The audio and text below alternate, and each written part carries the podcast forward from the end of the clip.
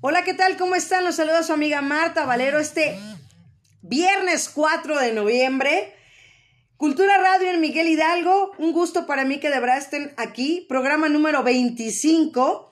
Y bueno, gran invitada el día de hoy, como siempre. Y bueno, un 4 de noviembre nacieron figuras de la cultura, como el historiador Carlos María de Bustamante y el escritor peruano Ciro Alegría. Murieron el compositor Félix Mendelssohn, los poetas Manuel Painó y Wilfred Owen, así como la novelista Rachel de Queiroz y el escritor Michael Crenshaw. El santoral, si tú tienes un Carlos en casa, bueno, pues hoy es el día de San Carlos Borromeo, Santa Ángela de Foligno, San Rigoberto Obispo, San Hermes Mártir. Y bueno, quiero felicitar eh, el día de hoy en especial a mi queridísima hija Sofía, a mi hija Sofía Caus, que hoy es su cumpleaños, hoy está cumpliendo años y para mí es grato que el día de hoy le pueda dedicar este programa para ella y pues que gracias a ella tengo a mi nieta Elena, así es que un abrazo hasta Playa del Carmen, las amo, felicidades. Y bueno, pues recuerden que tenemos este Pases dobles para el Teatro Juana Cata, ubicada en Plaza de la República número 46, esquina Vallarta, Colonia Tabacalera. Ahí está, ya nos lo está poniendo mi queridísima Liz Álvarez, entrando por la cafetería Finca Don Porfirio, segundo piso.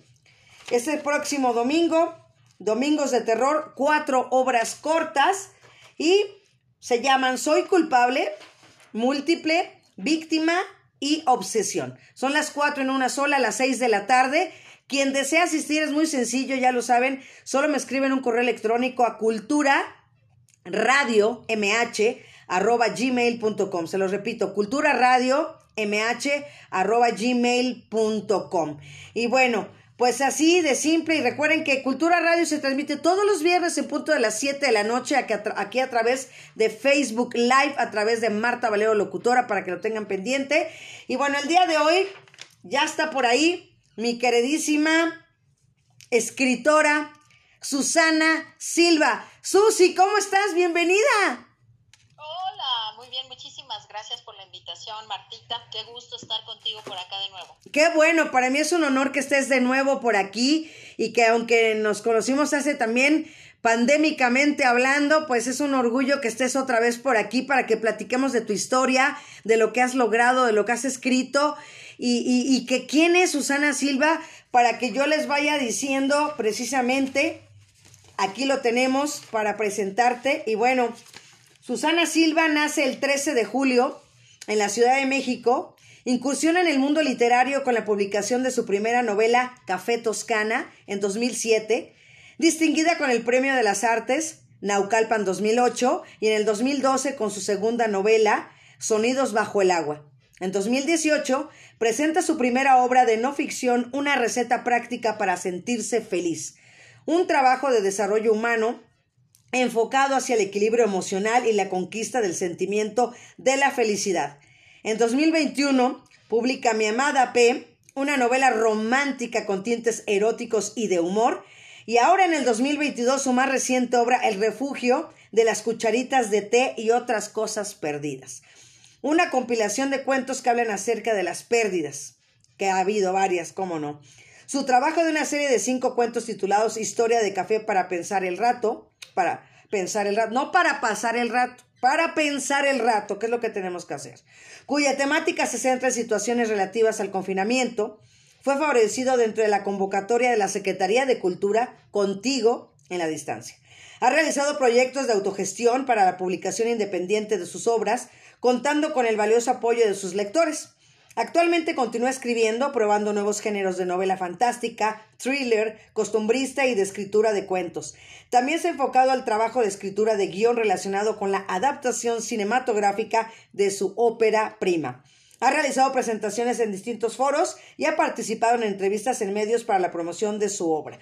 Y bueno, pues me puedo seguir porque tienes de verdad un gran currículum, pero yo lo que quiero es escucharte, verte y que la gente te conozca, mi queridísima Susana. Bienvenida a Cultura Radio en Miguel Hidalgo. Mil, mil gracias, mil gracias. Martita, pues este, dime, platicamos de lo que tú me digas. Eso, pues yo quisiera, para empezar, si recuerdas el primer libro que leíste, ¿Y, qué historia fue la que escribiste?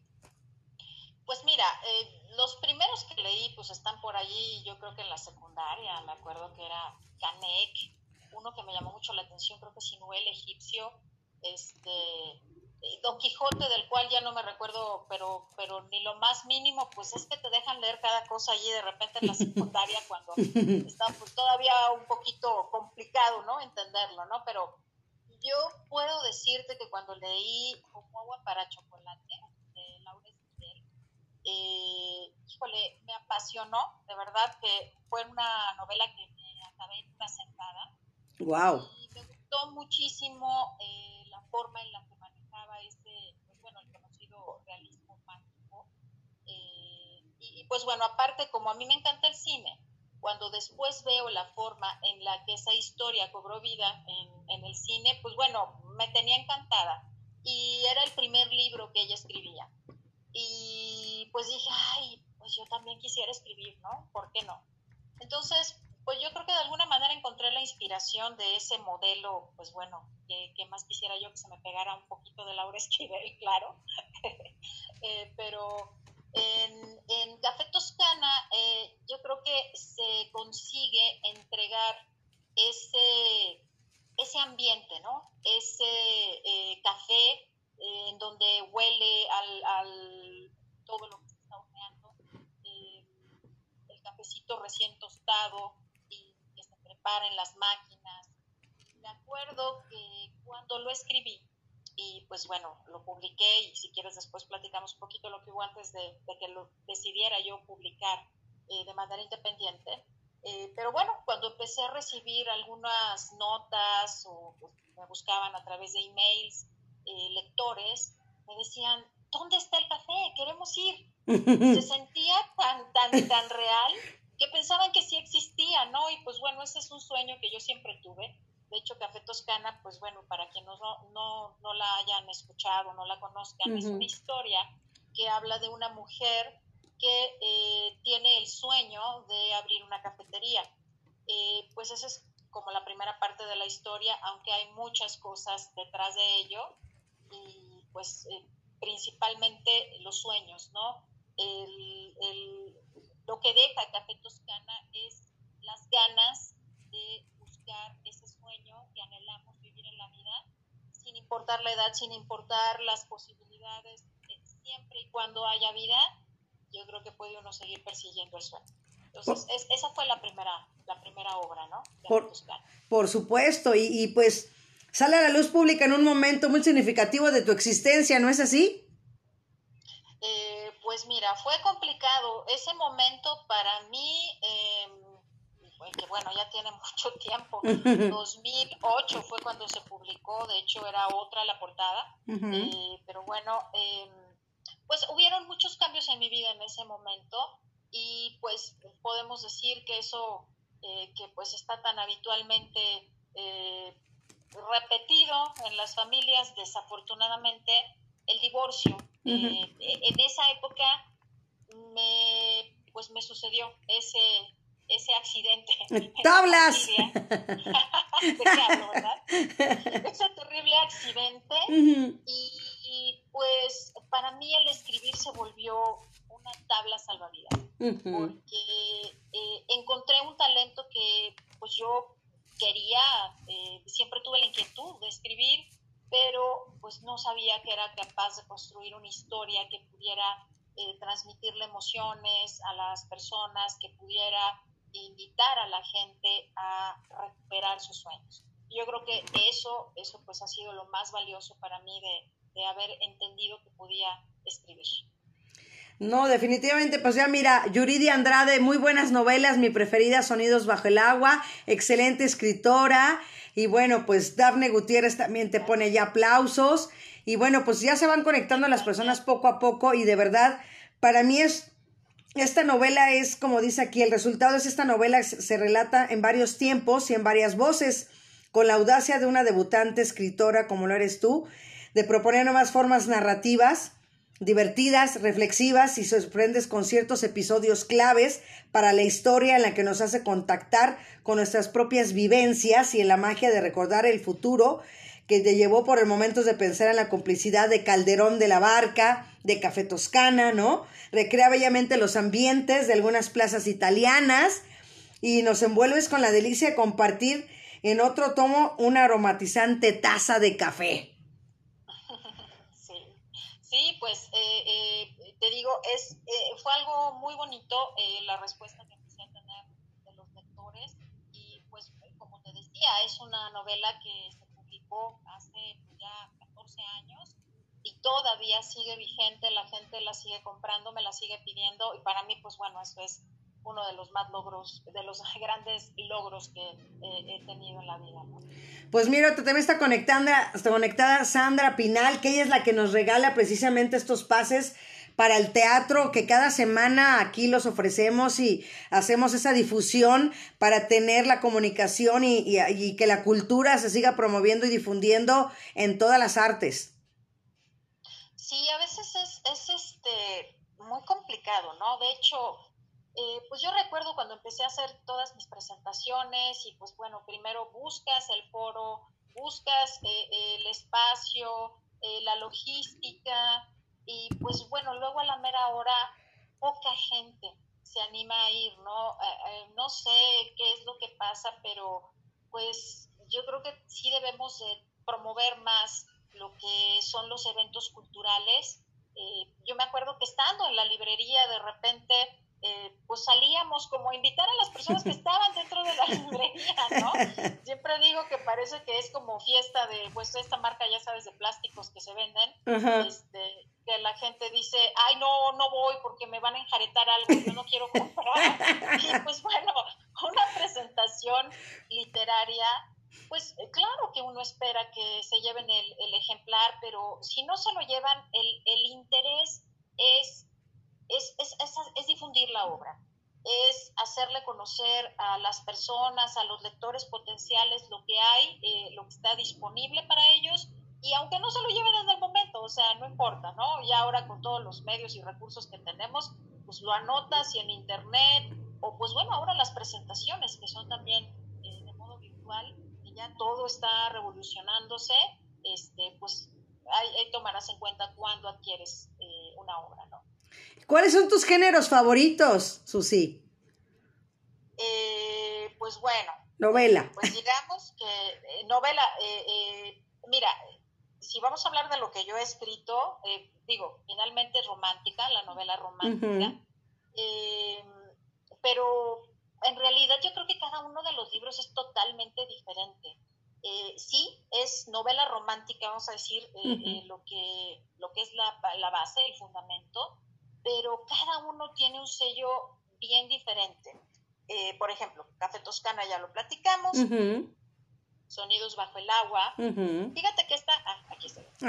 esta novela, eh, pues yo pienso que refleja un, un, importante crecimiento en mi capacidad narrativa y me lo dijeron personas que conocen del tema. Y pues bueno, yo estaba muy emocionada. Sin embargo, es una novela eh, que no tiene el mismo pues vamos a decir, toque eh, como Café Toscana, porque Café Toscana habla de los sueños y a pesar de que tiene ciertas pues, situaciones adversas, eh, eh, pues bueno, no es como Sonidos bajo el agua, que el tema central es pues una serie de situaciones muy complejas, accidentes, em, uno de los personajes principales que es el, el que realmente une a todos los personajes en la historia, es una eh, paciente esquizofrénica. Mm. Entonces, eh, pues existe eh, lo que es el desarrollo de la historia con las pérdidas que van sufriendo todos los protagonistas y no es sencillo. ¿Por qué? Porque aquí el simbolismo en Sonidos bajo el agua es la profundidad del mar comparada con la profundidad del dolor que a veces nos, nos quiere hacernos volver locos, ¿no? O nos nos, provoca casi perder la razón eh, o querer morir incluso, ¿no? En, la historia se toca el tema del suicidio y, pues bueno, son cosas fuertes y pues también pienso que a lo mejor por tratarse de eh, precisamente temas que no son tan fáciles de digerir, temas que no son tan, pues bueno, vamos a decir, no son las emociones positivas, pues entonces la gente a veces se resiste, ¿no? Pero yo creo que es muy sano enfrentarnos con las emociones negativas. Yo cuando lo escribí, eh, pues estaba enfrentando una serie de pérdidas importantes en mi vida y pues se reflejó definitivamente en la historia. Eh, pero pues además e, esta historia es un poquito de suspenso, que es lo que te decía, como cada una de las historias es muy diferente. Y aquí, eh, ahí te digo, hasta un poco eh, el tema medio de thriller, con los accidentes que suceden, un poquito el misterio que no sabes qué es lo que está pasando. Y, y también un poquito el tema, pues, medio, vamos a decir, esotérico, porque de alguna manera esta persona, que es eh, la paciente esquizofrénica, Ana, eh, tiene premoniciones, premoniciones que se le manifiestan en alguna medida con algo que tiene que ver con el agua, momentos que tienen que ver con el agua. Entonces, eh, pues tiene una serie de ingredientes que la convierten, pues bueno, no solamente en una novela romántica, sino en algo más. Y pues eh, de allí nos vamos, ¿le seguimos? quiero, hacer un paréntesis ahorita. Fíjate que el pasado miércoles tuve la oportunidad de asistir a ver a Daniel Javid en el Auditorio Nacional con una conferencia de más de tres horas. Y precisamente una de las partes donde más me estremecí fue en la parte de tocar el tema del suicidio. Entonces, él intentó suicidarse nos pasó un video, wow, o sea, de verdad, como dices tú, son temas escabrosos que no se deben de dejar y nos explicaba y nos daba las estadísticas precisamente cuántas personas se suicidan al día. Él está dentro de una fundación y, todos los videos, el, video que pasan a todas las personas que pasaron ahí eh, son casos verídicos. Entonces creo que esta semana eh, me llevo eso, me llevo eso de verdad, este Susi de que no dejemos en, el tintero, ahora sí que no dejemos en el tintero este tema tan importante porque no tienes que tener esquizofrenia precisamente para poder atentar contra tu vida. Con una simple depresión puedes eh, pasártelo de un segundo a otro, ¿no? Y la verdad estuvo muy, muy fuerte, muy fuerte el video, la verdad, pero agradezco la oportunidad eh, que me hayan invitado para poder asistir y me llevé muchas cosas, me llevé muchos, muchos regalos ese, miércoles. Valió la pena llegar a más de medianoche a casa y irme a trabajar tempranito, pero me llevé muchas cosas, gracias a Dios, y, quería comentarlo también. Pero así es que vámonos con una receta pues, práctica para sentirse feliz. Para mí, si quieres, bueno, antes de pasar a la felicidad, hablemos de esto. Sí es bien importante, yo creo que enfrentemos de cara eh, todo este tipo de emociones, de cara al dolor, vamos a decir, porque yo creo que como seres humanos tendemos a alejarnos de lo que más nos duele, de lo que más nos cuesta. Y pues el alejarnos de eso no significa que vaya a desaparecerlo, ¿no? Eh, el dolor se tiene que tratar eh, con una ayuda especializada.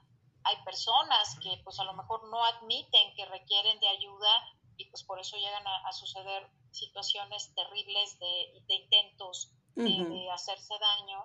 Y pues, mira, realmente eh, en la novela yo eh, introduje esa eh, experiencia que es el personaje principal, que de alguna manera es, no es una continuación de Café Toscana, pero el personaje de Karen, que es el personaje principal de Sonidos Bajo el Agua, aparece en Café Toscana.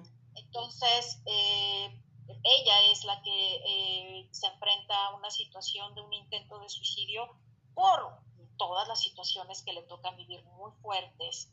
Y pues bueno, para serte franca, no, yo no, no he intentado de ninguna manera, nunca pasó por mi mente, vamos a decir, algo eh, activo al respecto.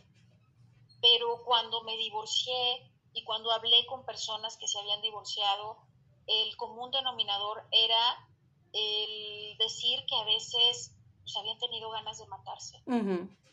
Lo platiqué con la mayoría de pues amigos que tenía yo la confianza de acercarme, que habían vivido una situación de divorcio y, y de verdad que el divorcio es una situación muy, muy completa, eh, pero yo creo que vale la pena comentarlo, no avergonzarse, pues son sentimientos y son emociones. Las emociones no las podemos ni siquiera controlar, surgen, ¿no? Entonces, eh, es importante que se ponga el tema sobre la mesa y que cada vez nos, nos, nos hagamos más conscientes de que el, el, el realizar un tratamiento eh, psicoterapéutico, psicológico, psiquiátrico, dependiendo de la magnitud de la necesidad de la persona, es súper, súper importante, pero pues bueno, no sé si a ti te pasaba, pero pues cuando yo era chiquita, este, y oías que alguien quería ir a, a, la terapia, la terapia. ay, está loca. Sí.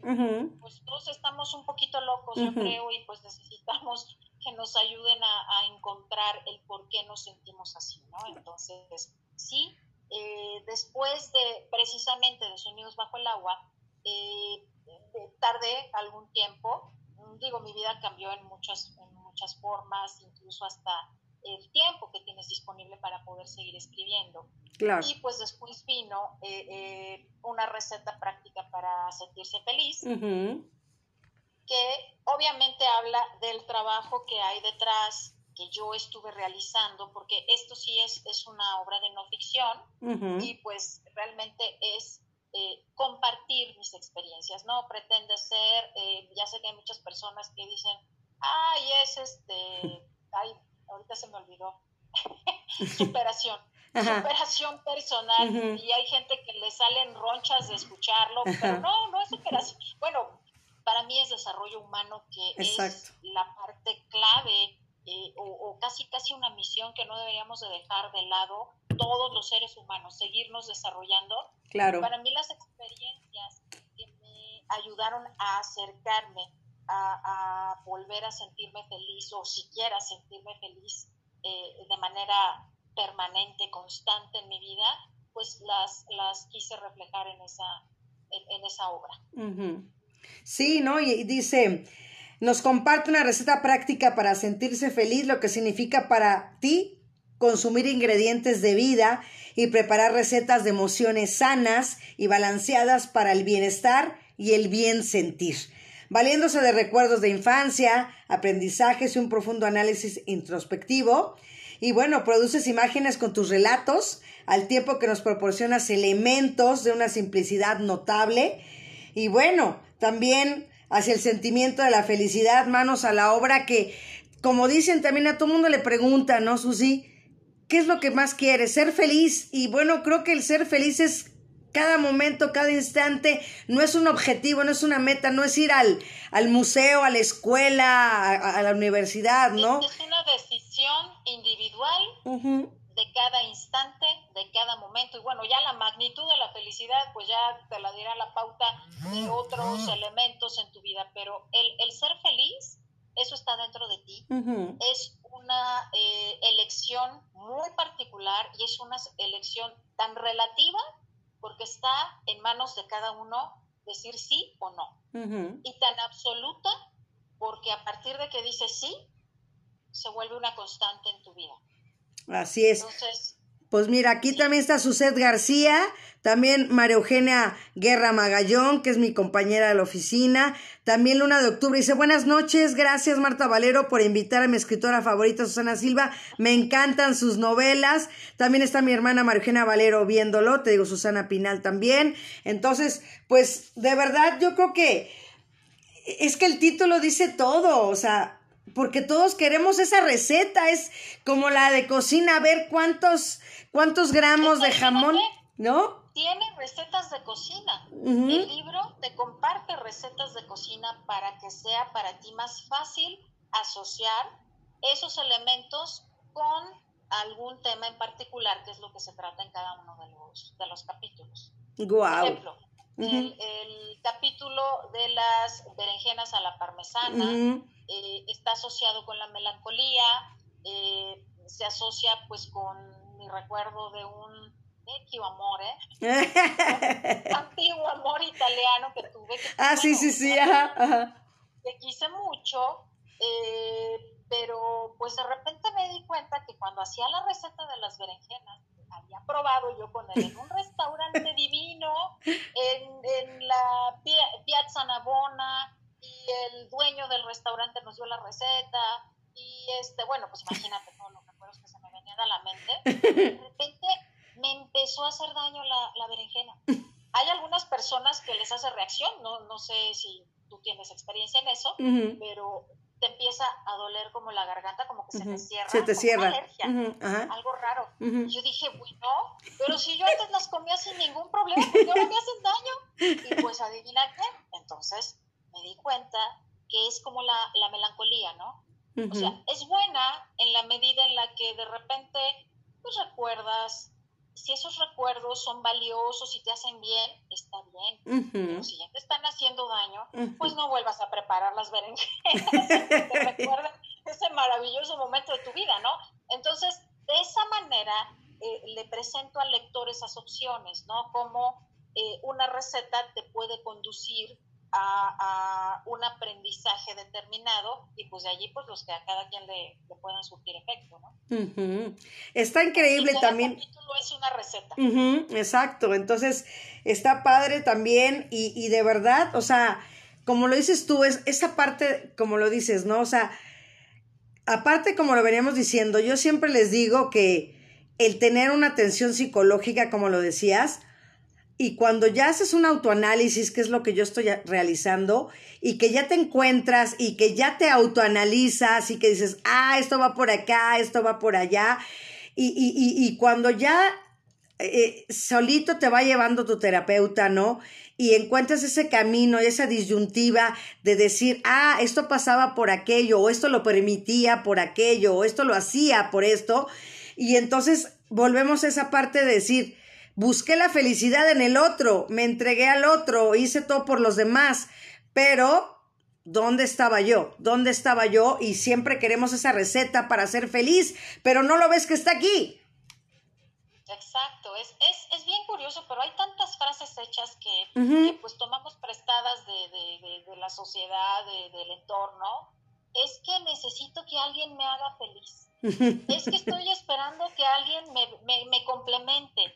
No, uno tiene que estar completo uno solo y, en esa, vamos a decir, en, esa esencia de estar completo, tiene uno que encontrar eh, pues, y descubrir, te tienes que descubrir, como lo dijiste bien, el autoconocimiento es la primera parte. O sea, definitivamente, eh, si tú no te, no sabes eh, quién eres, no sabes qué te gusta, no sabes eh, qué te disgusta, no conoces tus cualidades y tus defectos.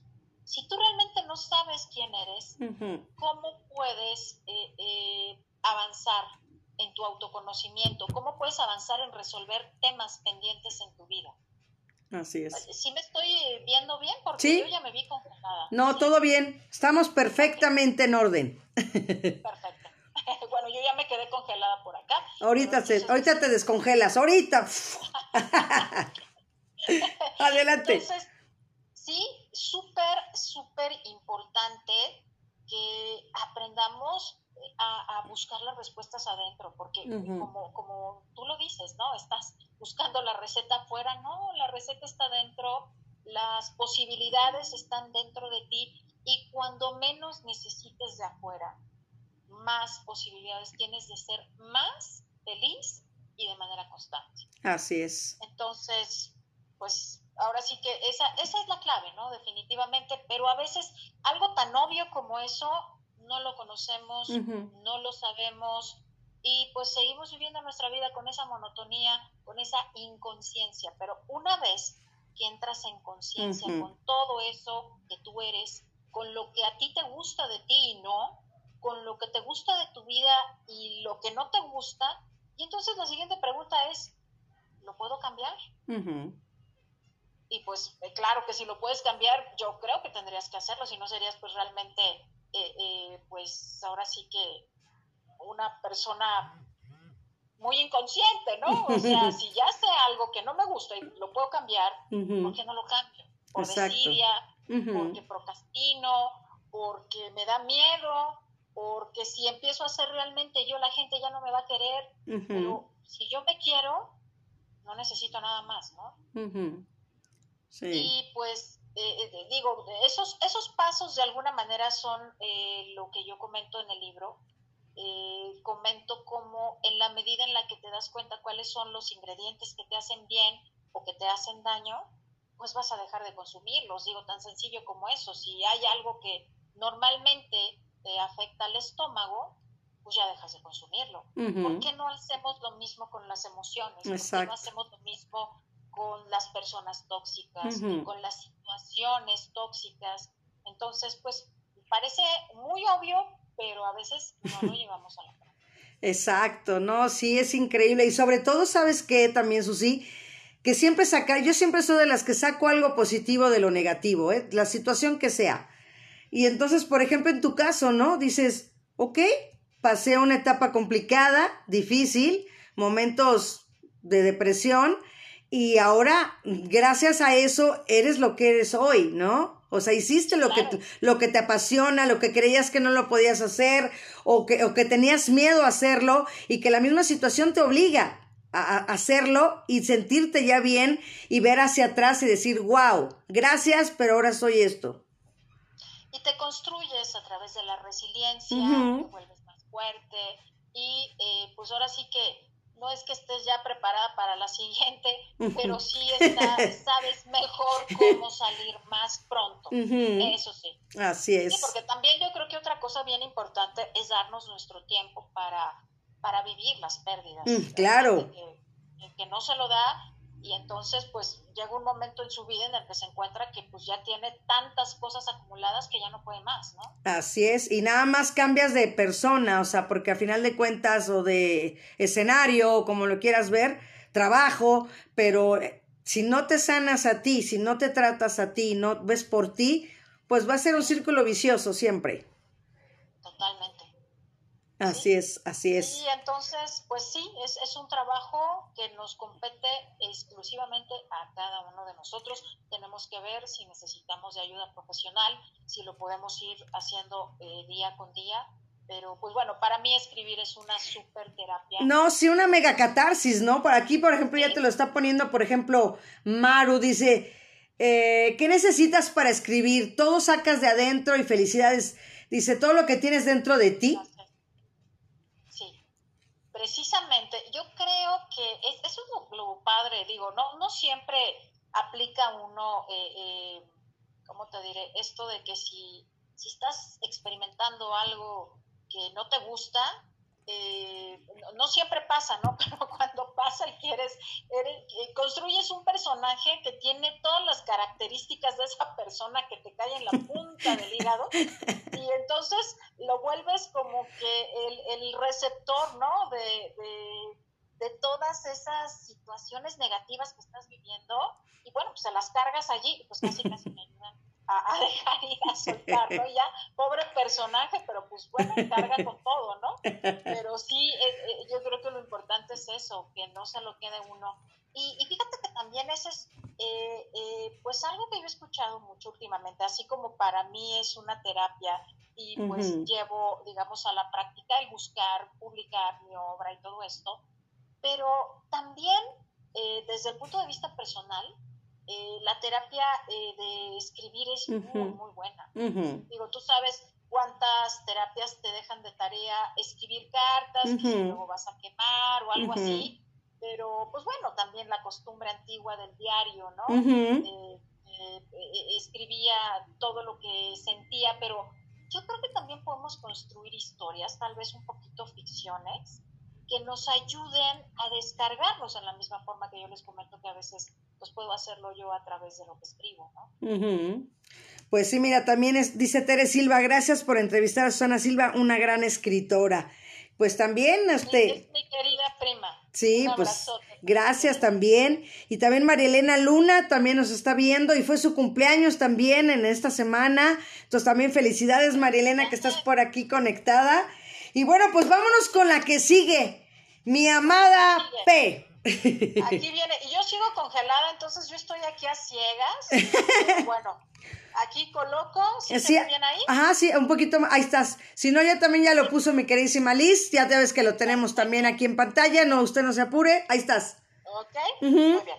Ahí está. Pues bueno, mi amada P fue como que la necesidad que tenía yo de, escribir ya con un poquito más de de meterme en la parte erótica, ¿no? Sí, pues ya vimos la portada.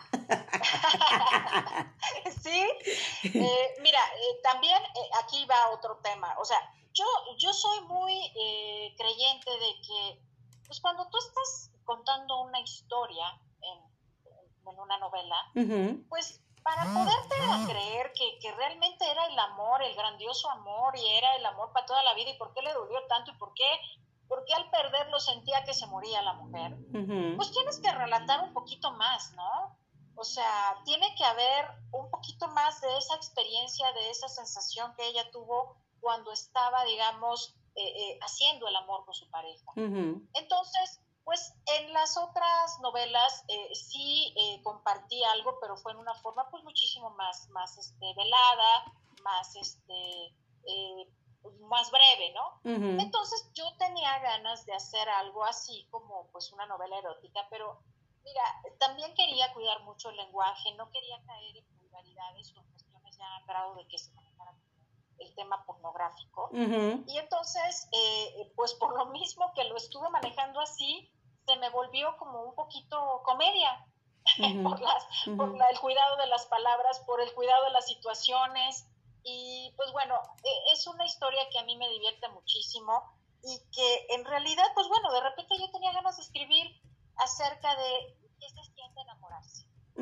y, pues eso del amor, ya sabes, la historia de, ay, le gusto, no, creo que no, sí, sí, pero es que sí me gusta, pero no quedamos en eso y vamos avanzando. Solo que en esta historia, eh, pues los dos personajes empiezan con la premisa de que traen un bagaje emocional importante Y entonces no quieren involucrarse de ninguna manera pero pues en realidad acaban haciéndolo porque aunque deciden llevarlo como casi casi a un contrato, este, de que pues mira, yo te voy a apoyar a ti para que sigas buscando tu proyecto, este, pero pues tú me tienes que, eh, pues ahora sí que lo que me diste anoche, ¿no?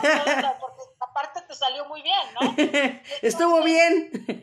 Exactamente, estuvo tan bien que por qué no lo seguimos repitiendo, ¿no? Lo que pasa es que ella es una es una escritora, es una escritora joven, digo, tiene partes, proyección personal, pero no, no tiene nada que no, no, son autobiografías. No, ¿qué más quisiera yo?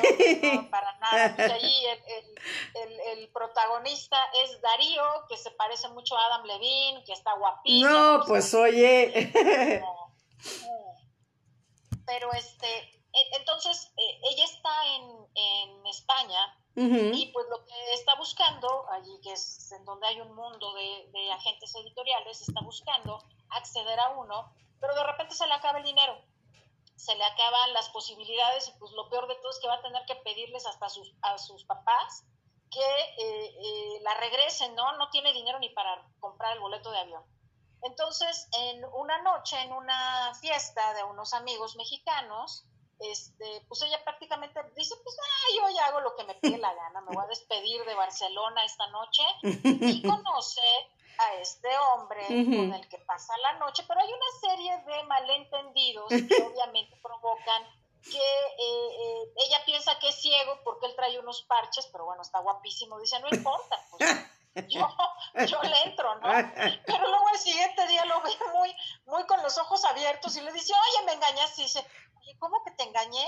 Pues, ¿cómo piensas que iba a traer yo eh, un carro? Porque le pide, ¿no? Que, le consiga algún amigo para que lo regrese a su casa. Y pues, bueno, ella opta por regresarlo. Y, entonces ella dice, ay, sí, qué, qué taruga, ¿cómo no lo pensé, no? O sea, son una serie de situaciones. Él le dice, traía los parches porque me acaban de hacer la operación de los ojos. Pero, bueno, ya empiezan allí a decirse este, las razones y pues ella le dice que pues, no, no puede continuar nada entre ellos y que, pues, que no se lo tome tan a pecho. Y le dice, oye, es que anoche estuvo genial, ¿no? Y, y, pues bueno, ella le dice, este, pues sí, pero para mí es normal, ¿no? Y el otro, de verdad, wow, pues, es buena.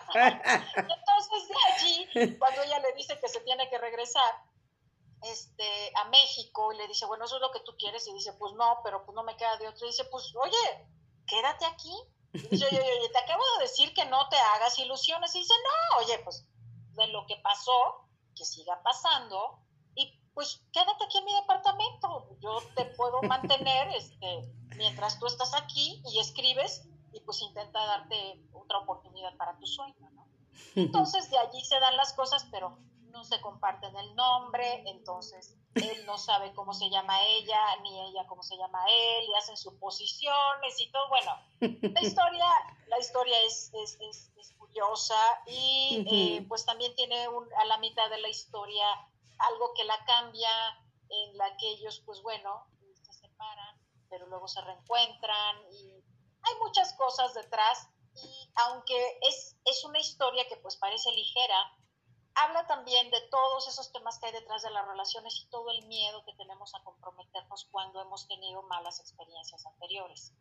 Entonces, eh, pues sí, también, también cuenta más, más cosas que esos tintes eróticos de los que estábamos hablando. No, y, y como dice la historia de Puri Darío, se desarrolla en la ciudad de Barcelona en medio de un juego de misterio y erotismo que los conduce a situaciones cómicas, dramáticas y románticas, a lo que ellos se niegan a rendirse al ser incapaces de aceptar que el verdadero amor existe. El destino se encargará de cobrarles con un revés que les hará preguntarse si aquello entre los dos se trataba de simple costumbre o de amor verdadero. Así es que... Esa es la sinopsis. Exactamente. Entonces, pues vámonos si quieres eh, con el refugio de las cucharitas de té y otras cosas perdidas. Y, y que y, exacto ahí estás ahí estás ahí estás tal cual y ahorita nos los pone Liz también ahí está con nuestra autora ahí en propia mano y ahorita nos los pone mi queridísima Liz también ahí está ahí están las dos exacto perfecto quiero que nos platiques qué es tu más, más reciente bebecito, ¿no? Es, es un bebecito, es un bebecito que bueno, si se fijan, es un bebecito cortito, este, prácticamente alcanza casi las 100 páginas, eh, pero eh, este, este fue un, un ejercicio distinto. Y por eso te digo, cada historia, como habrás visto, cada obra es muy diferente una de la otra. Y pues bueno, lo que yo quería también eh, probarme a escribir eran cuentos. Como lo mencionaste en la semblanza al principio, eh, tuve eh, pues la suerte de ser favorecida justo cuando empezó la pandemia, de pues por parte de la Secretaría de Cultura con unos cuentos que escribí que tenían que ver todos con la circunstancia que estábamos atravesando. Entonces, a partir de que dije, ok, me salieron bien los cuentos, pues vamos a proponernos a escribir cuentos también. Y entonces escribí estos cuentos, que son cuentos que hablan de las pérdidas. Yo creo que en esta época de la pandemia, pues si no nos sentamos a reflexionar eh, acerca de lo que eh, significa todo lo que vivimos, pues entonces es como si no hubiera pasado nada. Exactamente.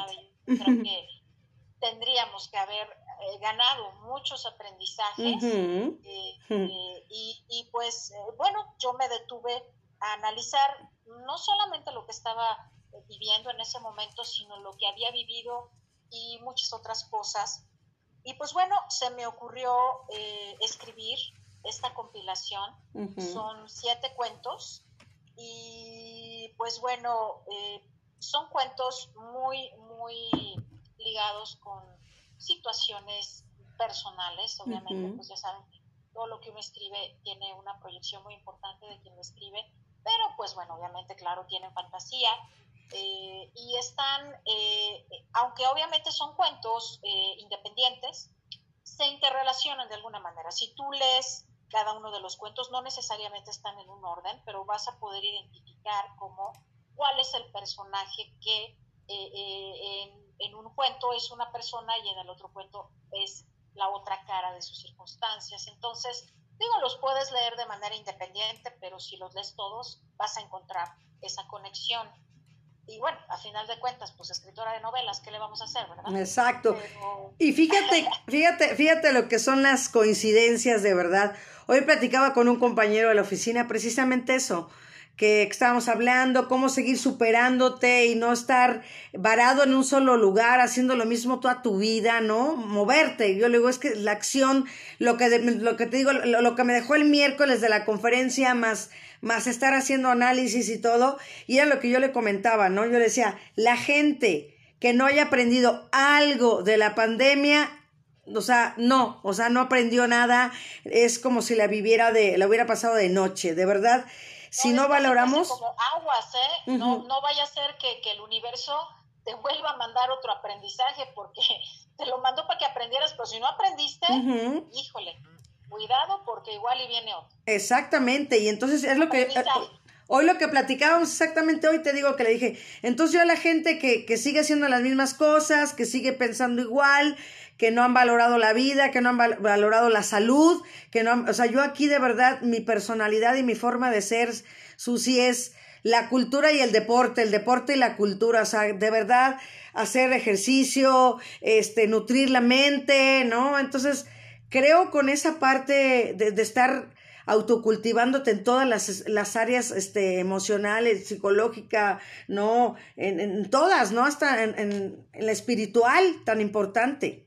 Totalmente, es que son como los pilares de la esencia humana, ¿no? el, el, hacer el contacto con tu propia, eh, eh, con tus sentimientos, con tu lado sensible, es, es lo que te va a hacer una persona más abierta, más dispuesta, más tolerante, más condescendiente, más amable, eh, más servicial y más, más amante de ti misma, ¿no? pero yo, yo pienso que eso es lo que también nos, nos logra eh, producir las bellas artes y por eso es que es tan importante eh, la promoción cultural, porque pues, puedes, puedes irte por la línea de, de, la escritura, de la lectura, de la música, del teatro, en, en cualquiera una de sus dimensiones, representaciones o como le quieras decir, lo que te mueve de esas historias, de ese performance, de, eso que, lo que te transmite es lo que te vuelve a sensibilizar como ser humano. Mira, dice mi hermana Maru, dice, cuando la entrevistaste en Radio Zoom, recuerdo que les comenté que al escuchar a Susana me daban ganas de volver a retomar la lectura. Eh, ahora me dan ganas de ponerme la meta de adquirir poco a poco toda su literatura. pues gracias. Ahorita, ahorita les platicamos en dónde pueden conseguirlo o también me lo pueden eh, pedir directamente a mí. este, esa, es, esa es otra parte muy complicada del esfuerzo del autor independiente. Exacto, que eso es, eso es lo que yo quería reconocértelo antes de que entráramos a que no leas parte del refugio de las cucharitas, que precisamente, o sea, el trabajar y el, hacer tus, tus producciones ha sido complicado y, que nos platiques un poquito de ello, porque no es, ay, ya está el escritor aquí a todo dar y todo maravilloso y encantador. No, hay una historia atrás de todo lo que ha vivido Susana Silva. Eh, pues la historia yo creo que es el perseguir el sueño, eh, el incluso el redimensionar el concepto de lo que es el éxito realmente porque pues claro que la ilusión para mí es que algún día llegue la editorial grandota que me dé la promoción que a mí me gustaría que tuvieran mis obras, o que vayan a la pantalla grande o que a la pantalla chica, o sea, hoy, el streaming pues ya saben, ¿no? Este, pero para mí el reflexionar eh, eh, ante el que si lo que yo estaba logrando era, era éxito o un éxito pobre, o sea, cómo a veces uno mismo es eh, su, su, primer obstáculo.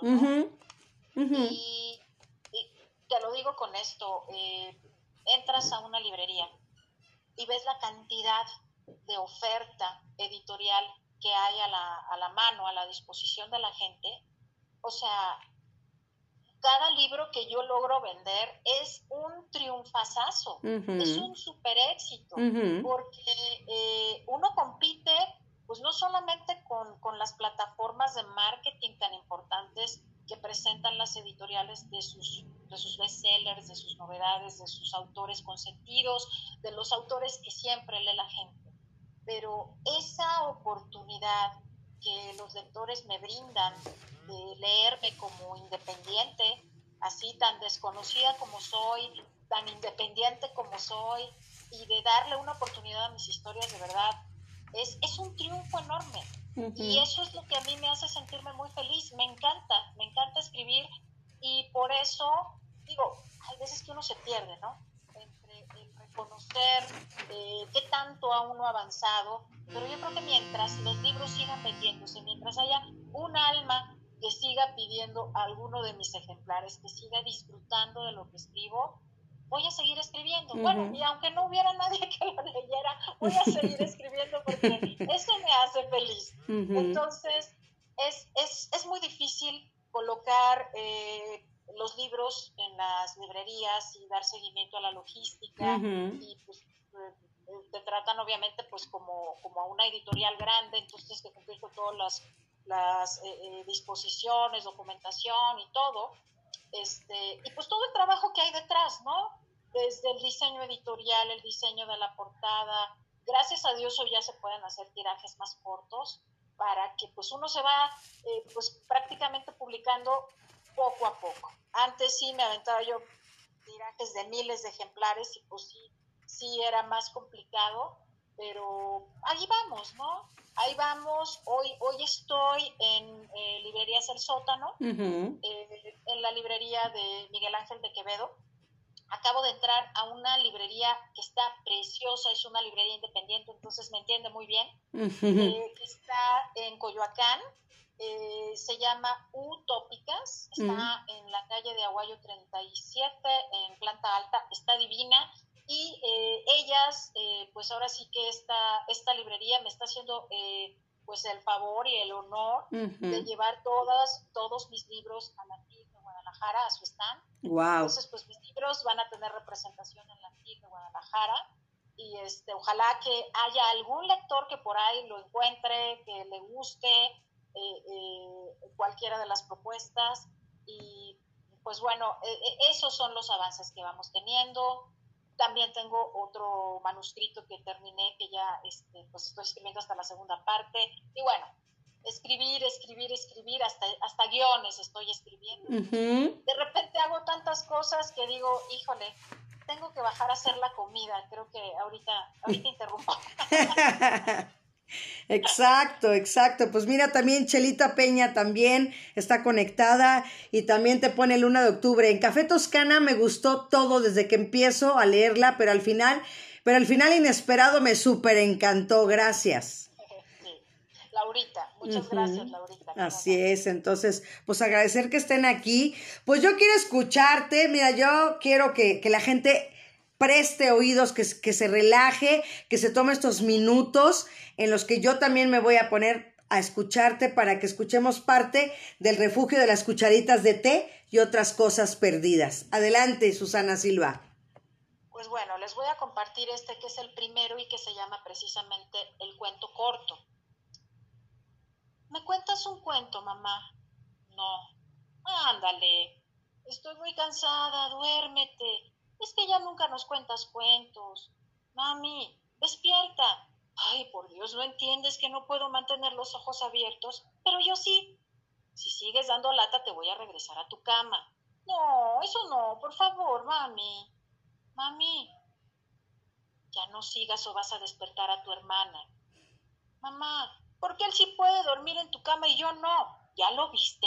Anda, pues, y métete tú también. ¿Nos cuentas un cuento? No, no insistas, ya lo intenté yo. ¿Y por qué no quiere? Solo dice que no. ¿Ya se durmió? Yo que sí. La tuve que despertar varias veces para insistirle. Oh, es que trabaja mucho. ¿Y si le contamos un cuento a nosotros? Tú no sabes leer muy bien, ni tú tampoco. Claro que sí. Ya duérmanse de una vez. Mami, por favor, solo un cuentito. Está bien. Había una vez una princesa. No, ese no. ¿Por qué no? Porque las princesas no existen. Claro que sí existen, no seas tonto. Mamá, mira lo que me acaba de decir. Mamá, se volvió a dormir por tu culpa. ¿Cuál quieren que les cuente entonces? El del papá pródigo. Ese no existe. Claro que sí, se trata de un papá que un día se marcha, pero luego regresa con sus hijos. Mamá, otra vez se durmió. No me dormí. ¿Por qué te quedaste callada entonces? No. Ahora voy por el cuento que tanto les gustaba de El país de Jauja. Ah, sí, el que nos leía papá. Sí, ese mismo. La mamá se levantó de la cama con un nudo en la garganta. Los niños solo pedían un cuento que no le tomaría leerles más de cinco minutos. Desde su reciente divorcio, la vida les había cambiado a todos.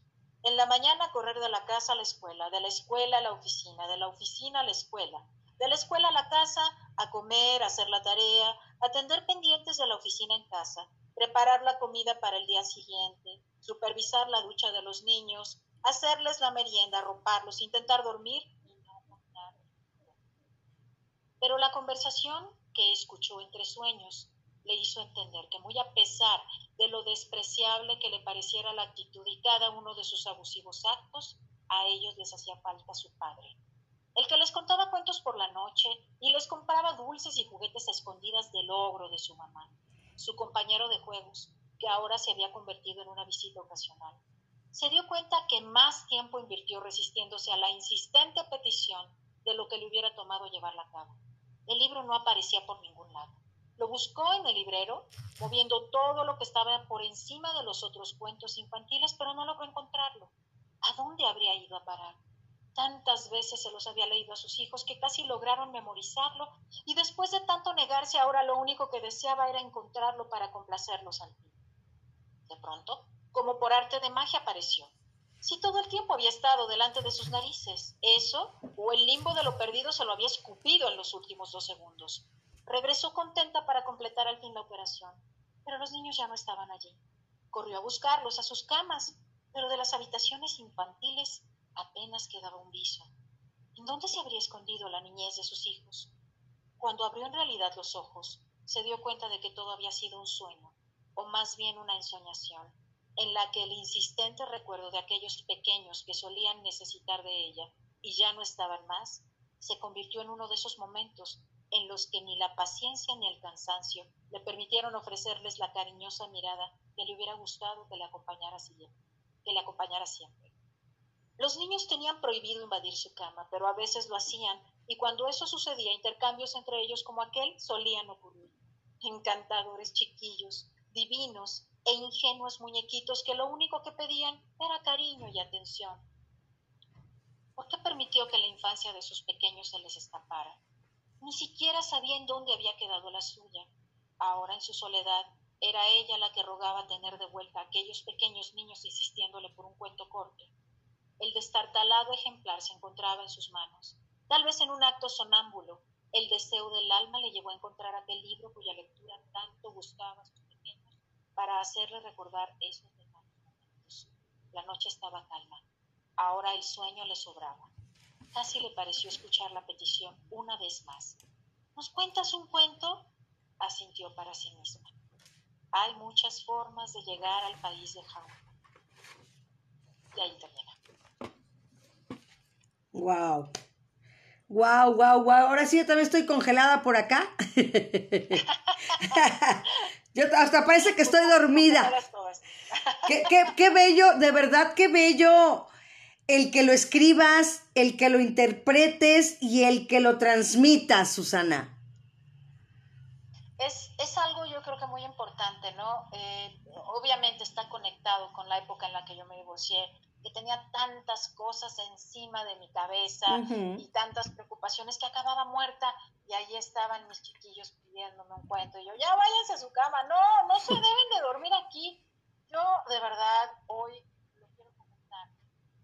hay muchas personas que se tienen que enfrentar desafortunadamente a esta decisión en su, en su familia, en su matrimonio. Em, la noticia es que todo va a pasar, de que pese a las circunstancias más complicadas y difíciles, se van a resolver. Mientras mejor cara eh, le dé uno a las cosas, mientras más rápido suelte uno las situaciones, más rápido va a ser. Pero ese momento no va a volver.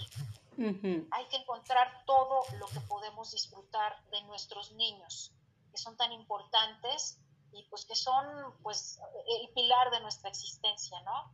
Claro. Entonces, de verdad que yo, yo eso quisiera compartirlo con las mamás que tal vez estén estén pasando por esto y cuando en la noche les vayan a pedir el cuento a sus niños, léanselos. No importa que se duerman todos juntos, este, que acaben a la una de la mañana o que se queden dormidos, que termine el cuento. O sea, disfruten. esos momentos no regresan. Sí, no, definitivamente. Y pues mira, también está Patricia Cortés Melo, también está Barbie Marín y también pues ya Luna de Octubre ya nos pone pues su, llanto, ¿no?